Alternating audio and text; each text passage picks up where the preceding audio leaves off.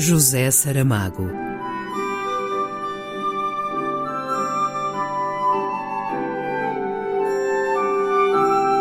A caminho do centenário.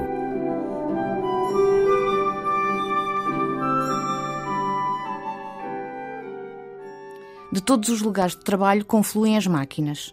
O grande avanço dos blindados. Ai, esta linguagem guerreira. Quem a pudesse esquecer?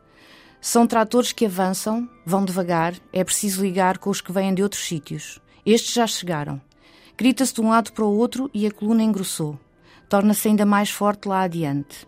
Vão carregados os atrelados. Já há quem caminha a pé. São os mais novos. Para eles é uma festa. E então chegam à herdade das mantas.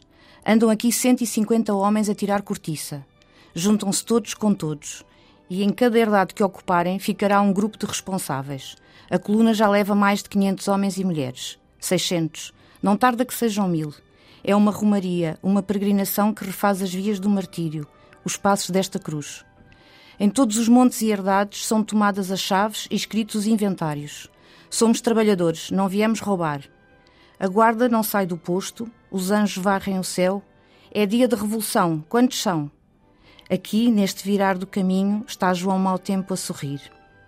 E olhando nós, de mais longe, de mais alto, da altura do Milhano, podemos ver Augusto Pintel, o que morreu com as mulas na noite de temporal, e atrás dele, quase a agarrá-lo, sua mulher Cipriana, e também o guarda José Calmedo, vindo de outras terras e vestido à paisana, e outros de quem não sabemos os nomes, mas conhecemos as vidas.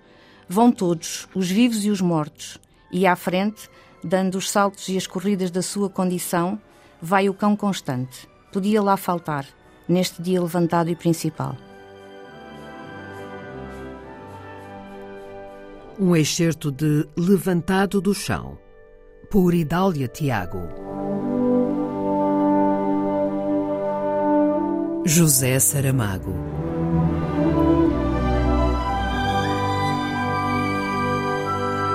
A caminho do centenário.